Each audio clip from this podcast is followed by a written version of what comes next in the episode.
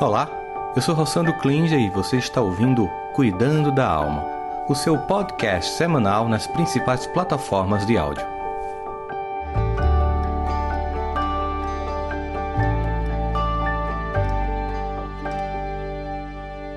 A cada ano novo que se inicia, nós temos uma lista.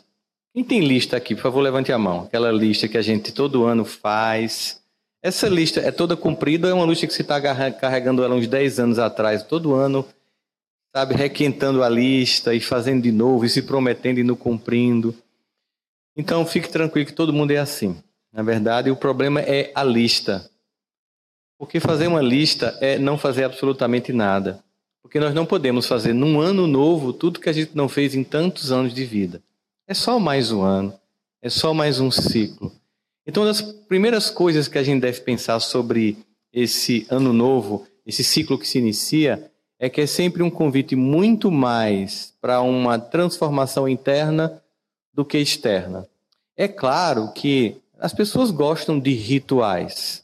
Nós gostamos de rituais. Tem pessoas que acham, por exemplo, que para ter mais dinheiro tem que usar amarelo, para ter mais paz tem que usar branco, ou usar vermelho para ter mais amor, ou que tem que pular ondas, ou colocar sementes de uva, a gente sempre tem uma tendência de achar que alguma coisa externa vai executar uma mudança que a gente sabe, no fundo, no fundo que é nossa, que é interna, que está acontecendo dentro de cada um de nós.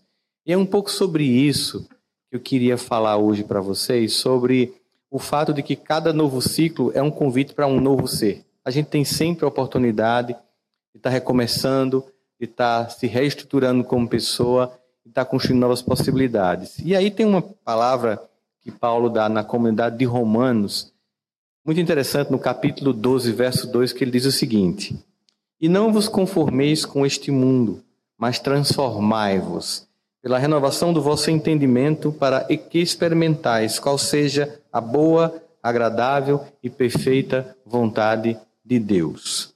Ele fala duas coisas aqui muito claramente logo no início. Não vos conformeis. Bom, o que é não se conformar?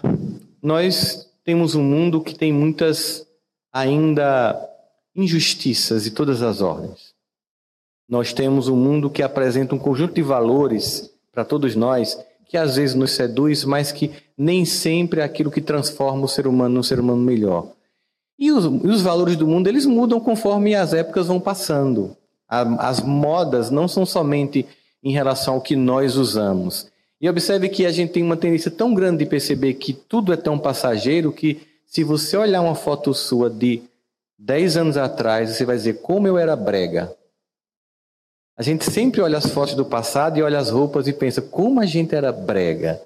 Porque passou. Veja, a moda ela passa muito rápido e hoje a velocidade das coisas é muito mais intensa, então essa esse não se conformar é ainda mais evidente para nós. No passado tinha a chamada moda da década. Se você olhar, tem a moda da década de 20, a moda da década de 30. Você imagina isso hoje, você passar 10 anos com uma moda muito parecida? A gente que a cada três meses vai numa fast fashion da vida, nessas lojas de departamento, e tem um, aliás, um novo lançamento a cada quarta-feira. Você chega lá e os produtos vão se renovando, se renovando, se renovando. O que, o que Paulo quer dizer é o seguinte aqui, eu estou fazendo essa metáfora da moda, desse fast fashion que muda o tempo inteiro, para dizer o seguinte: o mundo e os valores do mundo, eles mudam muito rapidamente. E se você for se conformar com isso, você vai ficar com uma vida tão volátil, tão mutável, ou como diz Zygmunt Bauman, tão líquida quanto esse mundo que está liquefazendo, que está rápido, que não dá tempo a você nem atualizar o seu telefone, que lança um novo. E você fica sempre, não somente nas coisas, tecnologias ou na moda, mas nos comportamentos, sempre uma coisa atrás da outra. Se você for ficar a mercê disso, você nunca vai saber quem é você. Então não se conforme achando que isso é o normal. Não se conforme com esses valores achando que tá, é isso mesmo, não tem o que fazer. Mas além de você não se conformar, não adianta você ficar somente inconformado, irritado e resignado, brigando, dizendo que não gosta, que não quer, né? hashtag muda mundo. Não adianta tentar mudar o mundo com likes no Instagram nas redes sociais. Tem uma passagem de Maria Teresa, que ela invade um templo hindu que estava abandonado. E é claro que a gente entende o choque cultural que isso representa. É, mulheres cristãs no mundo hindu invadindo um templo hindu abandonado geraria um choque tanto quanto se tivesse uma igreja aqui abandonada e hindus invadissem.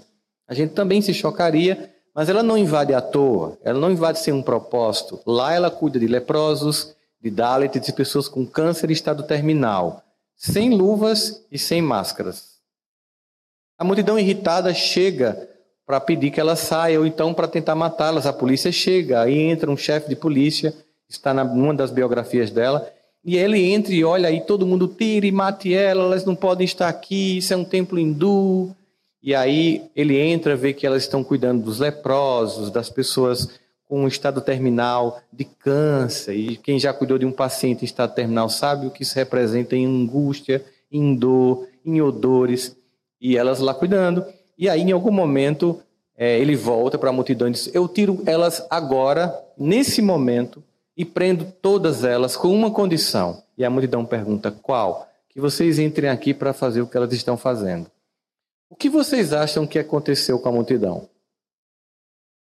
A velha picou a mula, ninguém ficou. Porque a gente quer mudança, mas não quer mudar. Por isso que Paulo diz o seguinte: não é somente não vos conformeis. É fácil qualquer pessoa que tem um mínimo de compreensão do evangelho de Jesus ser inconformada com o mundo. Mas o convite não é só para ficar inconformado, irritado, impactado, criticando, apontando defeitos, mostrando o que não funciona no mundo, mostrando o que é que não está funcionando na minha família, no meu casamento. O convite é: transformei-vos. Não se conformeis, mas transformei-vos. Ou seja, você não vai se conformar.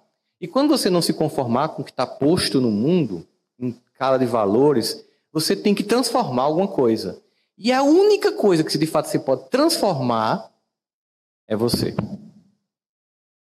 É, um ditado oriental diz: se você quer administrar o Estado, você quer ocupar grandes posições na sociedade, comece arrumando o seu quarto. Isso é uma metáfora sobre essa nossa casa íntima. Como é que eu quero estar disponível para fazer tarefas que são maiores e que representam um impacto social maior, se a minha tarefa cotidiana não é feita? Se a cada ano eu vou para o Réveillon com uma lista que eu coloco como, como intenções para um ano novo e ao final do ano eu percebo que quase nada transformou na minha vida. Primeiro, porque infantilmente eu faço a lista. E a lista geralmente tem mais de 10 itens. E se você faz uma lista, você não vai cumprir, porque ninguém pega um ano inteiro para transformar uma vida toda. Você tem que pegar um item. É o meu objetivo de 2023. Uma única mudança, pessoal, que leva tempo, porque todo mundo aqui sabe o quanto já vem tentando fazer transformações na vida. Perder peso, quem aqui não quer? Ninguém nem levanta a mão, tem nem coragem. Estudar mais, né? Se alimentar melhor, aprender um novo idioma, finalmente fazer uma atividade física, se tornar uma pessoa melhor. Quem não quer? Eu queria tudo isso no pacote. Quem não quer? Mas perceba que se eu coloco isso na lista, eu entro o ano já com um sentimento de angústia, decepção e dívida. Não tem como, é coisa demais, aí eu faço. É, e aí eu me convenço, porque o grande objetivo da lista é simplesmente provar para você a sua tese, a sua autoprofecia de que você é incapaz, nem tente. É por isso que a gente faz a lista inconscientemente, é para não cumprir, porque ninguém faz uma lista de atividades em apenas um ano, depois de décadas de existência. A gente tem que entender que a mudança de um comportamento leva de seis a nove meses. Seis a nove meses de um único comportamento. Para que você vá consolidando um novo caminho neurológico. Em que você vá descondicionando para recondicionar. Eu fiz uma, uma live, acho que ontem, ontem à noite, e uma atriz, é, e ela falando assim, que você tem que é como se você tirasse o personagem que você vestia, ela comparando no mundo do teatro. Eu tenho um personagem que eu estou usando e agora eu tenho que ter um outro personagem. Então eu tenho que destruir o personagem antigo para o personagem novo vir. E dá trabalho. Olha o que é que Paulo também diz. O bem que eu quero não faço e o mal que eu não quero eu faço. Ele estava, na verdade, descrevendo a que chama de condicionamento psicológico. Eu me condicionei a tal comportamento. Mas um dia eu adquiri um novo patamar de consciência a partir da minha experiência com o Evangelho. Eu consigo entender que aquilo não é mais compatível com o que eu quero para mim, mas o fato de que eu tenho essa consciência não me possibilita amanhã sair daqui mudado, que é o sonho da gente, né? Chega, ó, isso não funciona, pronto, acabou, nunca mais eu faço isso. A gente toma consciência, é irritante, é doloroso, nós ficamos decepcionados conosco mesmo porque a gente diz assim: Poxa, eu já sei que isso não é funcional. Como é que eu já sei, tenho consciência e estou fazendo? Por condicionamento. Aquela velha coisa de você deixar a chave do seu carro ou da sua casa numa cômoda quando você chega durante anos. E um dia você decidiu que vai deixar em algum outro cômodo da casa. Na cozinha, porque fica mais perto. Você vai buscar a chave aonde quando começar o outro dia? na cômoda que você sempre deixou. Pensa, eu decidi, eu conscientemente resolvi mudar o lugar, eu botei a chave no outro canto, aí no outro dia de manhã, quando eu entro, eu vou buscar a chave no canto que eu sempre coloquei e vou fazer. Idiota, está na cozinha, esqueceu? A gente está dizendo para a gente mesmo uma coisa ridícula, que a gente é idiota. Só porque a gente decidiu mudar, esqueceu. Mas eu passei anos vindo pegar aqui. Como é que eu não vou ainda vim várias vezes aqui até entender que ela agora está na cozinha. Para mudar uma chave, gente. Agora imagina para mudar a chave de um comportamento. Tipo, eu sinto que eu falo demais quando eu estou nos lugares. Porque talvez, você não sabe, isso é característica de uma pessoa carente de atenção. Então ela não deixa ninguém falar. Ela quer dominar o assunto, ela quer ter todas as piadas, ela está sempre falando. E no final da noite ela sente: eu me expus, Todo mundo ficou calado, eu falei pra caramba e eu me expus. É carência, é uma visão distorcida de si mesmo, uma necessidade de aceitação do outro. Quando pensa que não, fez várias coisas erradas, disse coisas das quais se arrepende. Então você decidiu, eu quero parar de falar. Eu quero aprender a escutar. Você vai conseguir amanhã ir para uma festa de Natal e ficar calado? Não. Você decidiu o comportamento e vai ter que. Eu preciso passar o próximo ano consolidando essa mudança na minha vida. Incrível, porque no momento que eu calo, eu vou escutar muita coisa, eu vou me expor menos e eu vou perceber quem são os outros, porque só quem está em silêncio sabe quem é quem. Fica só percebendo quem são as pessoas. Que você vai numa festa e tem aquela pessoa que é exibida, é que é metida a ser a mais linda, o que é metida a ser o mais bonito, a pessoa que quer contar vantagem, que, que diz que ganha mais. Aí você vai percebendo, em todo canto tem esse teatro das máscaras sociais que as pessoas apresentam. E agora, em silêncio, eu consigo ver que, no fundo, está todo mundo aqui inseguro, carente, necessitando de aceitação e de pertencimento. Não, Rosando, o que eu queria era aprender a dizer não. Eu não consigo dizer não. E as pessoas me abusam. Elas sempre fazem. E eu, eu me comprometo, faço as coisas dos outros e não faço a minha. E aí você pensa, é porque eu sou uma pessoa caridosa e amorosa. Não, é porque você tem pouco amor próprio. Desculpa. Porque quando a pessoa ela se ama, ela sabe que ela vai ser amada apesar do não que tem que dar. Mas eu me, me condicionei, faz 30, 40 anos que eu digo sim. Então você vai ter que passar o ano de 2023 com um compromisso de aprender a dizer não. É libertador. Quando você diz não. Não, mas de um não justo. Não, porque isso é uma tarefa sua. Não, porque quem tem que cuidar da sua mãe é você e não eu, porque ela tem filhos sabe? Não sou eu a prima que tenho que cuidar da sua avó, sabe? É quando você vai dizer não para a pessoa, não, esse trabalho quem tem que fazer é você, não eu que vou fazer. É injusto, inclusive, para você eu fazer o que é seu, senão você não cresce. Aí você fica gostando tanto de dizer não que você começa a dizer muito não, aí depois pensa, calma, estou dizendo não demais. Aí tem que equilibrar. Não, mas o que eu queria mudar é porque eu tenho vícios ou de pornografia na internet, ou eu bebo demais, ou eu sou viciado em jogos, ou eu fumo demais, ou em drogas, isso está atrapalhando minha vida, está consumindo minha vida. Se trata então de não ficar conformado com o comportamento que eu estou e ficar com o objetivo de me transformar. Transformar é isso, é olhar, dizer, não está mais, não cabe mais em mim, eu tenho que mudar o comportamento. Portanto, rasguem as listas de Réveillon. Pegue um único item, um único comportamento, uma única atitude que você queira finalmente instalar na sua vida e comece. E você vai perceber, tudo que é sabotagem vai acontecer para você não realizar isso. Todos os esquemas emocionais da sua cabeça vai vir com o objetivo de você não vai conseguir, você não vai chegar lá. Existe um grande terapeuta, William James, o pai da psicologia moderna, que ele nos estudos que foi fazendo percebeu o poder que isso tinha e ele colocou como se fosse um grande axioma da psicologia que vai muito de encontro ao que Paulo propõe nessa carta que eu, nesse trecho da carta que eu acabei de ler. Ele diz assim, atualizando o que Paulo diz para os discursos de hoje nas ciências do comportamento humano, a maior descoberta da minha geração, não foi dele, da geração dele, foi que os seres humanos, alterando a atitude mental, podem alterar a sua própria vida da maneira como pensamos, assim seremos. Essa é uma frase que para muita gente é libertadora e para outras pessoas é completamente irritante. Irritante porque você descobre que a maior parte dos problemas que a gente tem na vida é a forma como a gente vê a vida, como a gente enxerga. É uma lente.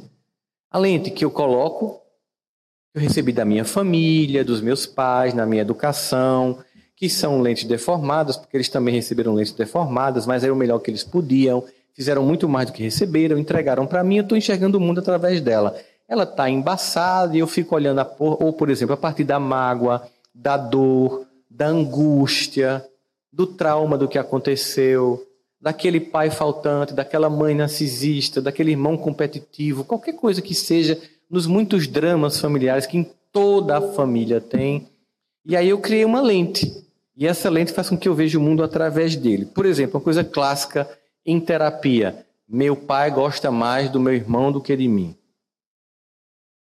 Minha mãe gosta mais da minha irmã do que de mim. E aí você escuta, a pessoa se queixa, ela chega, ela conta, ela mostra as várias coisas. Nós temos tanta necessidade de amor simétrico que quando a gente é criança, que os pais vão colocar refrigerante, a gente mede no copinho para ver se está igual. Já passaram por isso, né? Peraí, vamos botar juntinho aqui, bota, aí bota assim, porque a gente quer simetria no amor. E aí a gente começa a fazer leituras de ou realmente que alguém que amou mais um do que o outro, e aí vocês vão perceber, não é amor, mas para aqui por enquanto é isso. Aí você criou uma lente que a sua lente é a pessoa que deveria me amar, minha mãe ou meu pai, ela escolheu amar mais alguém do que eu. E é injusto porque somos filhos. Por que mais a ela ou por que mais a ele do que eu? E aí você leva a sua vida inteira com essa lente. Quando você chega no trabalho, você vai achar que o seu chefe gosta mais de uma pessoa do que de você. Quando você casa, você vai achar que a pessoa que está com você, ela gosta mais de qualquer outra mulher, de qualquer outro homem do que de você. Você vai se sentir uma pessoa insinuada, insegura, e todo mundo que passar você acha que é uma ameaça, porque no fundo você aprendeu, você não é bom o suficiente. Você não é atraente o suficiente. Você não é inteligente o suficiente. Você não é capaz o suficiente. A sua mente criou uma visão distorcida sobre a vida a partir de um evento real, mas você passou a ver tudo a partir dali. Na escola, você se sente menor que os outros. Em todo canto, você vai se achar menor e menos capaz. E aí, quando você está conversando com alguém que passou por isso, você pergunta: como é que está sua irmã? Aquela irmã que sua mãe fazia tudo por ela. Que sempre dizia: não, deixa a bichinha. Não, ela não precisa fazer, não. Mas comigo era diferente. Comigo a senhora exigia. E agora com ela é mais fácil. Como é que está sua irmã hoje, adulta? Ah, a vida dela está horrível, Rossandro. Desandou geral. Não consegue manter a própria vida. Até hoje minha mãe sustenta. Aí eu fazia, então sua mãe amava mais você do que sua irmã. Como assim? É porque ela escolheu destruir sua irmã e não você. E a pessoa faz assim com a cabeça. Nunca olhei através dessa, dessa lente. Eu sempre achei o contrário. Aí eu pergunto: você quer ser sua irmã? Não. Então, sua mãe foi melhor para você. Ela te esforçou. Ela te colocou para ir atrás. Facilitou para tua irmã. Isso nunca foi amor. Foi destruição da potência do ser. Mas a sua lente era de que você era menor, era incapaz. Aí você vai para relações em que você é humilhada, humilhado, maltratada, maltratado, porque acha é o que tem. É só isso mesmo. Você se submete a lixos afetivos dos outros. Porque você sempre achou que era só isso que tinha para você. O que restava, o que sobrava. E não é isso.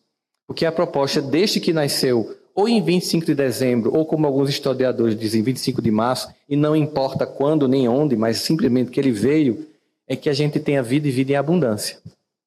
E a abundância nunca se tratou de coisas, mas de sentimentos que superabundam em nós. Como diz o próprio Paulo, onde o pecado abundou, superabundou a graça de Deus.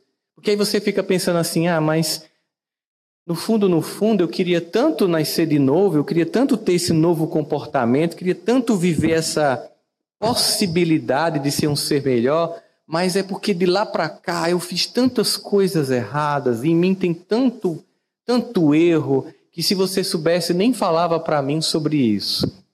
Quando você estava lendo aquele jogral bem legal que foi feito aqui agora sobre quando cada um daqueles personagens encontrou Jesus, né? A gente fica pensando assim como cada um foi tocado num ponto da vida. Imagina, Pedro veio com Jesus o tempo inteiro, mas o movimento mais tocante para ele foi a negação. E quando você pensa na dinâmica do evangelho, sobre o objetivo e tudo aquilo, você pensa, pô, Jesus, por que, que ele fez isso com Pedro? Ainda hoje, né, ele pergunta, tu me amas, tu me amas, tu me amas, ainda hoje tu me negarás? Não, quem? Não, quer, quer isso, Jesus? Eu? Negar você? Não. Tem nenhum perigo. I love you so much. Né? Como é que eu vou negar você? Só que Jesus, é claro, antevia certos movimentos. Mas a pergunta era o seguinte: por que, que Jesus não disse para Pedro: olha, hoje eu vou ser preso, vou ser julgado e depois vou ser morto. Eu preciso que você continue, então você precisa me negar para que você sobreviva. Era um movimento natural.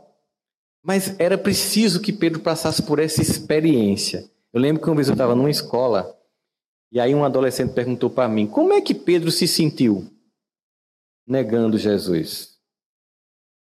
Porque é uma pergunta que fica assim: como é que você se sente fazendo isso? Aí na hora eu pensei e disse: imagina que a sua mãe veio lhe pegar na escola. Você sabe que quando você é criança, você quer chegar com a mãe e com o pai. Quando você é pré-adolescente, a maior pagação de mico é o pai e a mãe com você. Tipo, queima seu filme com a galera, né? Mas imagine que naquele dia a sua mãe resolveu lhe pegar, o que já é uma coisa terrível para um pré-adolescente. Mas ela não foi lhe pegar normal. Nesse dia ela não conseguiu pentear o cabelo, não deu tempo. Ela saiu igual aquela moça com o avental todo sujo de ovo, chegou feito uma louca desgrenhada na porta da escola. Cadê meu filho? Você viu e fez. Um, um amigo fez, tua mãe? Não. É nada. É minha mãe, não. Aí outro, oxe, não é tua mãe? É não, é não, é não. É tua mãe? Não. Aí você sai vai pelos fundos da escola para não passar vergonha de sair com sua mãe. Daquele jeito, descabelada, toda roupa descombinando. Aí você demora para chegar em casa, porque você foi a pé. Sua mãe tem desespero. Classicamente, a sua mãe vai ligar para o SAMU, para o IML, para a família toda, botar no grupo do WhatsApp, pelo amor de Deus, reze. Será que esse menino morreu? Será que você não morreu? Quando você chega em casa, já tem gente, já tem a família, todo mundo esperando a notícia trágica, você aparece. Sua mãe, descabelada, louca, desesperada, lhe abraça. Onde você estava? Eu vim a pé, por que você não me avisou? Dá um abraço e chora. Você é o amor da minha vida. Aí você pensa: meu Deus, eu neguei essa mulher três vezes. Entendeu? Isso não é nada perto do que Pedro sentiu, gente não era só uma mãe, era Jesus. Mas por que foi importante isso para Pedro? Que nós aprendemos muito com as quedas. Então Pedro depois se torna esse cefa pedras, né? A base da igreja, a base da construção desse patrimônio do legado do cristianismo que Paulo reverbera ainda mais quando sai do mundo judaico e vem para nós todos, né? Os gentios. E aí ele está lá um dia conversando com alguém, falando de Jesus, e a pessoa faz: que lindo isso, que incrível isso, que mensagem arrebatadora é essa, que convite fabuloso, mas eu não posso. Eu não tenho como, eu não mereço. Por quê? Porque eu já matei, porque eu já roubei. Aí ele vai contar as misérias que fez que dizem porque não pode seguir e não se conformar e se transformar. E Pedro diz: Você sabe esse homem que eu estou te falando com tanto amor? e que você está encantado com ele, sei, eu neguei três vezes. Então eu entendo você. E nem por isso eu desisti. Então não se conforme com a ideia de que você não pode. Essa é a maior mentira que a gente acredita. Não se conforme com a ideia de que você é incapaz. é a maior mentira que você acredita. Não se conforme com a ideia de que você é menor. Essa é a maior mentira que você acredita. Não se conforme com a ideia de que o outro é mais capaz e melhor que você. Essa é a maior mentira que você e o Instagram conta sobre a vida. Nós somos todos capazes. É porque a gente é muito mais fácil olhar para o percurso do outro que a gente olha e que chegou num determinado ponto da vida e olha que legal, essa pessoa é mais capaz. A gente nunca contabilizou as tantas derrotas que foram gerando um aprendizado para uma vitória final. Por exemplo, tem gente que vai dizer: Este é um ano para se esquecer. Não faça isso. Porque é a lembrança desses anos que você quer esquecer que faz com que um ano finalmente funcione tão bem que você jamais quer esquecer. Então não tem necessariamente um ano terrível.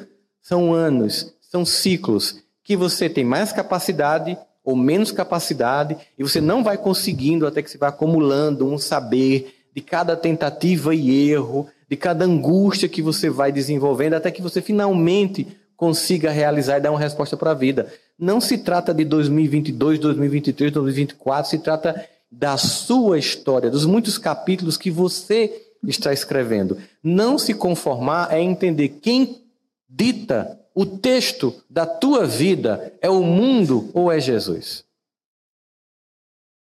Quem está construindo com você, para usar uma palavra da moda, a tua narrativa.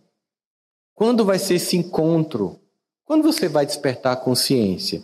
Aqui, quando a gente olha e a gente percebe esse movimento de se transformeis, é que o cristão não deve, não deve copiar o que é passageiro, mas o que é duradouro. E quando diz assim, qual seja a boa e agradável perfeita vontade de Deus, é como se esse um aspecto da autoentrega, daquela autotransformação crescente, quando coloca-se Jesus como modelo a ser seguido, o alvo, a meta. E aí, claro, a gente segue quantas pessoas, por exemplo, nas redes sociais? Qual dessas pessoas nós achamos que elas são dignas de uma meta a ser seguida? A maior parte são seres humanos, como nós falíveis. A gente admira por uma capacidade no esporte, na arte, em alguma área. Mas o objetivo da gente é um like diário no Evangelho. Porque para transformar o comportamento, eu preciso decidir: não dá mais, vou mudar e entender que eu vou começar, vou errar, vou começar, vou errar, vou começar, vou errar. E a gente vem com os primeiros movimentos da sabotagem. Qual é? Por exemplo, eu finalmente vou caminhar, porque eu sinto que eu preciso. Aí a pessoa faz. Vai na segunda, aí não vai na terça, na quarta, na quinta. Tá vendo? Não adianta. Ou eu vou em cinco dias ou não vou. Esse é um clássico da sabotagem. Porque ninguém sai do zero para o cinco. Ou eu vou para uma aula de inglês um dia, todo dia, ou eu não vou. Não, você vai. É melhor nem um dia ou um dia? Melhor um dia. Aí, quando você chegar em casa depois da primeira caminhada, vai estar como? Doído, feito um doido. Tudo dói. Né? Quando eu penso que eu vou melhorar, eu piorei, claro. Você estava na zona de conforto. Movimento não vinha, então o primeiro movimento é difícil, a primeira mudança é dolorosa. Veja a própria é, história humana e a natureza com suas leis. Quando você está num carro, que você vai partir o carro, ele está na inércia, sem movimento, ele está parado. O movimento inicial dele é parado e não em movimento. A primeira marcha que você usa, que o carro usa, se ele for automático, que você coloca quando ele é manual, é a primeira marcha. A marcha 1, que é de força é a que mais consome gasolina, ou álcool, diesel, ou bateria do carro. É a primeira marcha. O primeiro movimento é sempre difícil. Assim que o carro sai, ele vai para a segunda, até chegar numa sexta marcha, quando tem, em que ele vai assim, solto. Porque o movimento agora está instalado. A mesma coisa, qualquer transformação, quando a gente não fica conformado e quer mudar o comportamento. Então eu vou no primeiro movimento, é doloroso, é difícil, a primeira vez que você vai aprender uma coisa, você não vai entender. Aí você fica com aquela ideia infantil, por exemplo, ah, eu quero aprender, sei lá, mandarim. Ou agora eu sou fã de K-pop e quero assistir séries coreanas também. Aí você começa a estudar coreano, que é moda, a galera está estudando moda. Eu quero assistir Alquimia das Almas, mas quero assistir em coreano. É uma série do Netflix. Assistam. No 14 episódio rolou um, um selinho. Depois de, de, de 14 horas de, de série, rolou um selinho, né? Aí você, mas eu quero assistir, eu quero assistir em coreano. Aí você começa. Não é uma língua com alfabeto cirílico como o nosso, A, B, C, D, é ideogramas, parecido com chinês japonês, né? símbolos. Você vai ter que entender que muda a forma de aprender a língua, as entonações são diferentes, as línguas, as línguas orientais são semitonais, então a entonação muda o significado. Porque aqui a gente tem manga de camisa, manga, a fruta, manga, para quem sabe também chama-se assim, alguns lugares do Brasil, a manga do liquidificador, que é o copo. Não é isso? Mesma palavra que significa coisas diferentes no contexto. Mas você está lá em mandarim e faz in é uma coisa, in é outra coisa, in é outra coisa. Então, se você in, in, in, pode ser, sabe? Três coisas diferentes. E aí você começa, ah, não, é difícil, desisto, eu vou continuar vendo com legenda. Quem lhe disse que você ia, que ia ser fácil o começo de uma mudança. Que essa transformação ia ser simples, ela demora, gente. É por isso que Paulo diz: Eu já sei tudo. Eu sei o que é bom e quando eu vou fazer, eu faço o que é ruim. Como assim, produção? Pode isso? Pode. Condicionamentos. Então você vai começar uma coisa nova. A primeira coisa é se perdoe antecipadamente pelos muitos erros que você vai cometer até acertar. Conte com isso, faz parte nem erro é. Mude o nome. Dá outro nome a isso. Perguntemos a vocês. Uma criança que está tentando aprender a andar, quando ela cai, ela errou? Sim ou não, galera? Ela pecou? É o quê? Um processo, né? Uma criança que está tentando aprender a ler, quando ela gagueja, ela errou, pecou, é um processo. E por que vocês esqueceram disso? Tudo é processo. Vou passar no concurso, perco vários. Vou aprender um idioma, erro várias vezes. Vou aprender matemática, erro várias vezes. Eu vou deixar de falar dos outros, vou falar muito ainda. Conte com isso.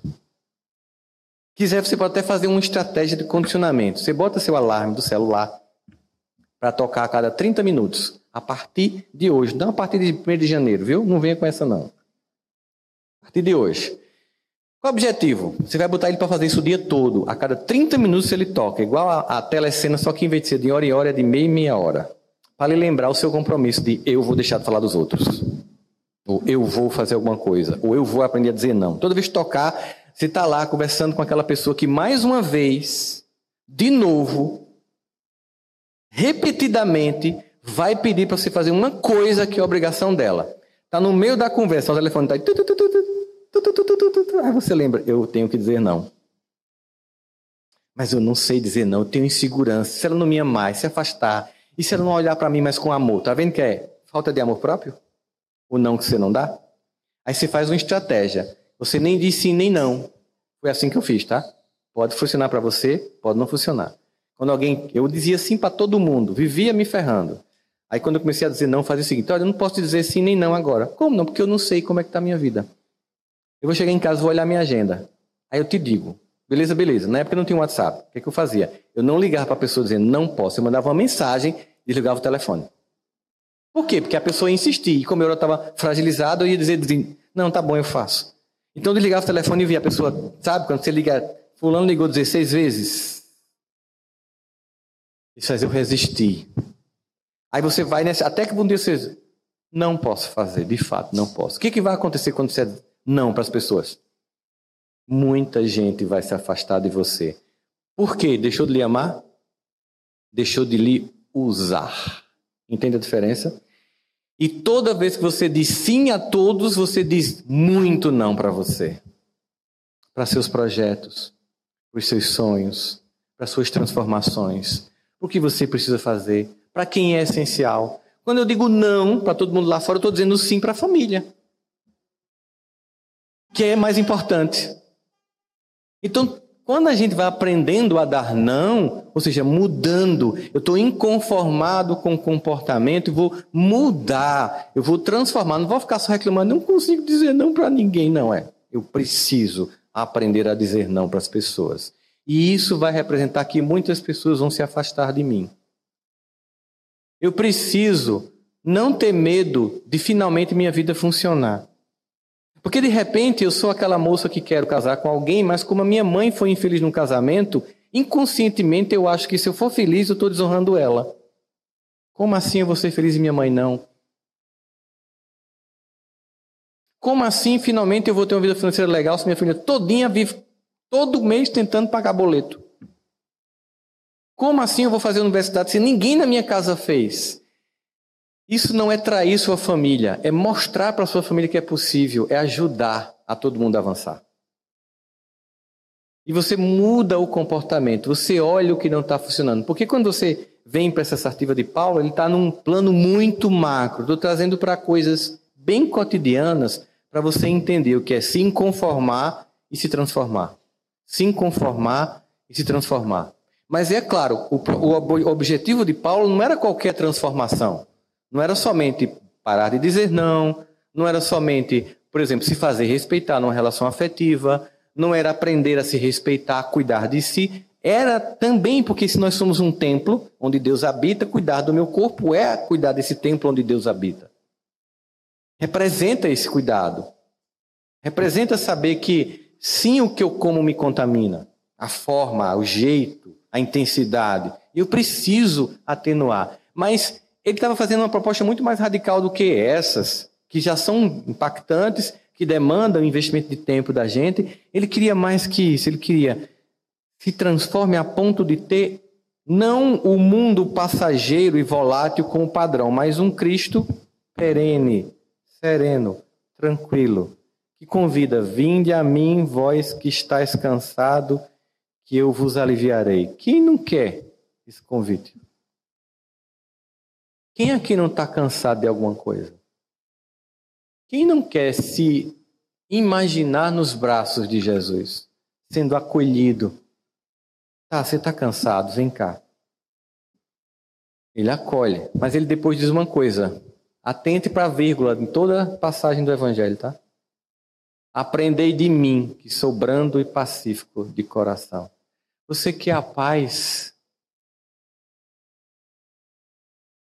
Como dizia Mahatma Gandhi, seja a paz que você quer no mundo. Você quer a brandura? Seja a brandura. Pessoas brandas, elas atraem pessoas brandas e quando a pessoa tenta ser rude com ela, fica com vergonha. Porque o movimento dela vai impressionando o outro. Ah, hoje a gente está muito assim, o outro faz e eu reajo. Só reação. Essa transformação de consciência é, a medida que eu estou colocando para mim é que o mundo não vai pautar meu comportamento. Você pode ser irritadiça e mal, é, uma pessoa irritadiça, odienta, eu não vou ser. Mas, graças a Deus, nós que estamos aqui não somos assim. Ninguém aqui brigou por política, eu tenho absoluta certeza. Todo mundo está em paz nos grupos de WhatsApp da família. A gente não é inocente, infantil, a pronto de achar que a gente vai brigar com uma pessoa que a gente ama por causa de pessoas que nem suspeitam que a gente existe, porque a gente tem maturidade. Notaram a ironia? Fina. Veja a distância que está entre essa superconsciência que Paulo nos convida a ter e o que a gente tem feito no cotidiano. Rompido relações incrivelmente afetivas por causa de pessoas que nem suspeitam sequer da sua mera existência no mundo. Mas a gente quer ter paz, tá? A gente briga no grupo do WhatsApp da família, rompe com amigos de infância, deixa de falar com as tias, mas a gente quer ter paz. A gente quer brandura. A gente está cansado. A gente quer ser aliviado, mas esquece que Aprendei de mim, que sou brando e pacífico de coração. Ou seja, não vem espontaneamente. Não tem sentido dar paz a quem está no conflito. É absolutamente sem sentido. Pedir a Deus aquilo que você não se comprometeu a construir na sua própria vida. Eu quero relações respeitosas você respeita as pessoas que estão do seu lado E mais, e primeiramente, você se respeita, porque se você não se respeita, se você não cuida, se você não se valoriza, você está dizendo para o outro que ele pode pisar em você. Que ele pode te maltratar, menosprezar, te usar e te chutar. Porque você acha que só merece isso. A disposição do alto é a abundância, que encontra um limite na entrada da nossa percepção mental da escassez. A abundância que Deus oferece encontra dentro de mim a escassez que eu acho que eu não mereço. Não funciona. Vem, está disponível, você pergunta por que, que uns conseguem e outros não? Porque uns entenderam que merecem. Mas como? Essa pessoa não é perfeita. E a proposta não é só os perfeitos merecem, porque se fosse assim, ninguém teria nunca nada. Deus oferece porque Ele é misericordioso, não porque a gente merece. Mas eu preciso fazer o meu movimento emocional de se permitir. Tem pessoas que nem se deixam ser ajudadas. Tem pessoas que não pedem socorro, não estendem a mão, mas solicitam do alto essa ajuda. Como se Deus fosse pessoalmente aparecer para te ajudar. Como se não fosse um movimento seu, um movimento pessoal. Então, essa busca que a gente está é que essa vivência de mudança de consciência é o maior convite que é feito por esse jovem que um dia foi uma criança numa manjedoura, passou uma vida acolhendo pessoas que não acreditavam nelas. Porque pense, a samaritana no poço ela se sentia muito pequena. Muito pequena. Hoje eu desci no elevador do apartamento com meu sobrinho e entrou uma pessoa que trabalha numa das, um dos apartamentos. Essa pessoa entrou e ficou o tempo inteiro de cabeça baixa. E por mais que eu tentasse interagir, ela não interagia. E aí meu sobrinho disse: Que coisa estranha, ela, ela tem um sentimento de que é menor que a gente. Eu disse: o doloroso é saber que a sociedade construiu um mundo em que as pessoas acham que são maiores que as outras.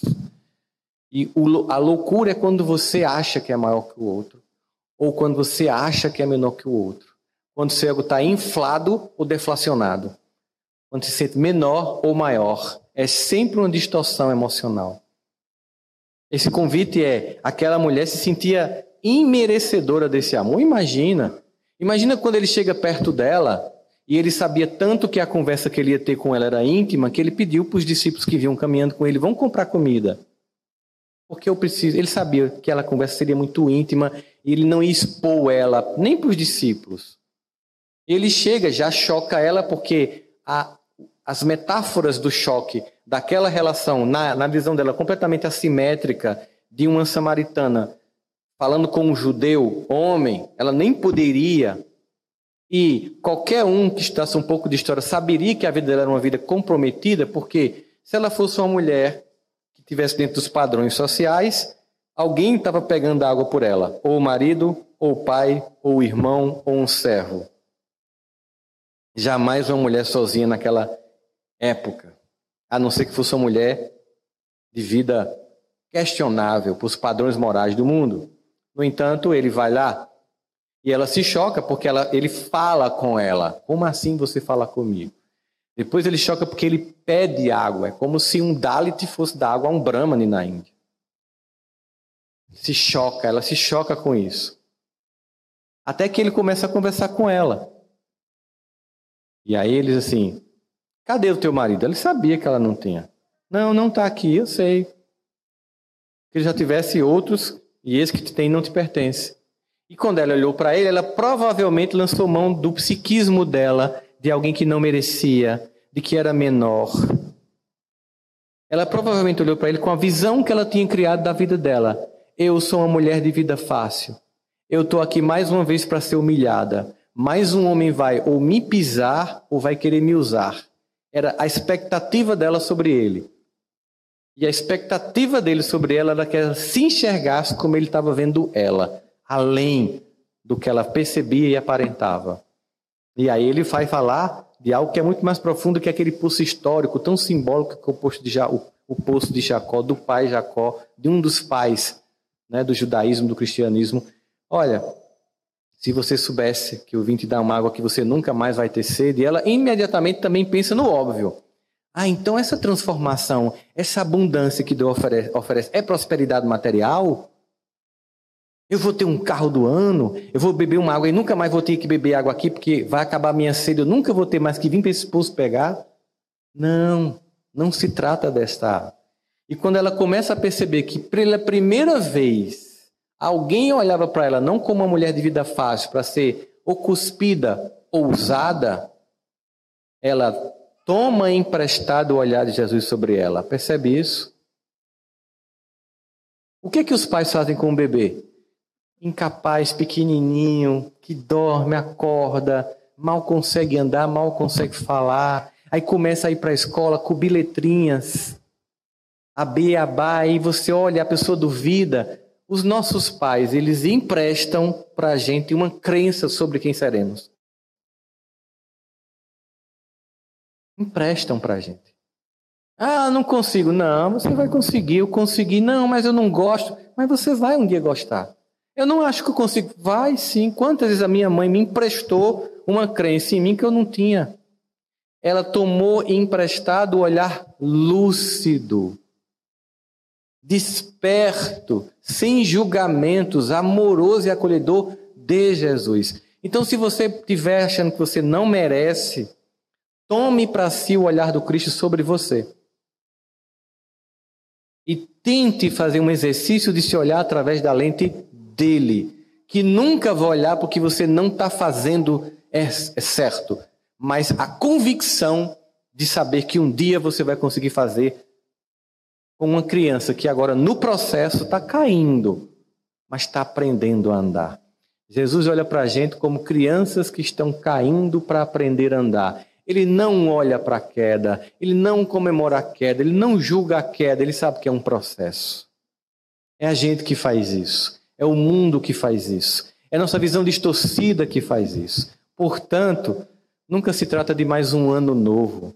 É um convite novo para finalmente eu ser uma criatura nova, renovada. Sem estar preocupado em julgar os outros, sem criar padrões para os outros seguir. Somente entendendo que eu vou construir em mim essa nova trajetória, aproveitando o que o mundo oferece das oportunidades. Sabe, os gregos, eles tinham um deus para os portos. Um dos barcos atracavam. Esse deus era chamado Portuno. Um dos barcos atracavam e um deus chamado Portuno. Como os barcos não tinham motor, eles tinham que esperar que o vento soprasse do mar para a costa para que vocês finalmente chegassem lá onde estava oportuno. Eles ficavam lá esperando. Quando finalmente o vento dava, aí velas, eles estavam velas e o barco finalmente atracava. Então eles esperavam um vento que levasse do mar para o porto, um vento oportuno. Entendeu de onde surgiu a palavra oportunidade? Jesus, todo dia, nos oferece uma oportunidade de atracar no porto seguro do seu coração.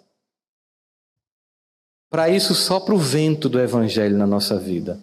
E se eu quero mudar o comportamento, eu preciso viver isso todo dia. Viver é estudar, é ler, é entender, é compreender, é experimentar, é se perguntar como faria ele se estivesse no meu lugar, agora que eu estou querendo matar o meu vizinho. Eu estou com ódio do meu companheiro de trabalho. Sabe quando você olha uma foto no Instagram de alguém que você odeia e faz imaginar que Jesus te ama? Dá-me, Jesus, a visão que tu tem sobre esta pessoa que eu não tenho ainda. Sabe, essa experiência diária para que você não viva perdendo oportunidades. Desde as oportunidades reais da vida que você perde, as, a grandiosa oportunidade de finalmente, como esses personagens que nos foi apresentado no início da noite, a gente acordar, receber esse convite e renascer. Portanto, não se trata nunca de um convite para um novo ano. Espero que você tenha gostado do nosso podcast de hoje.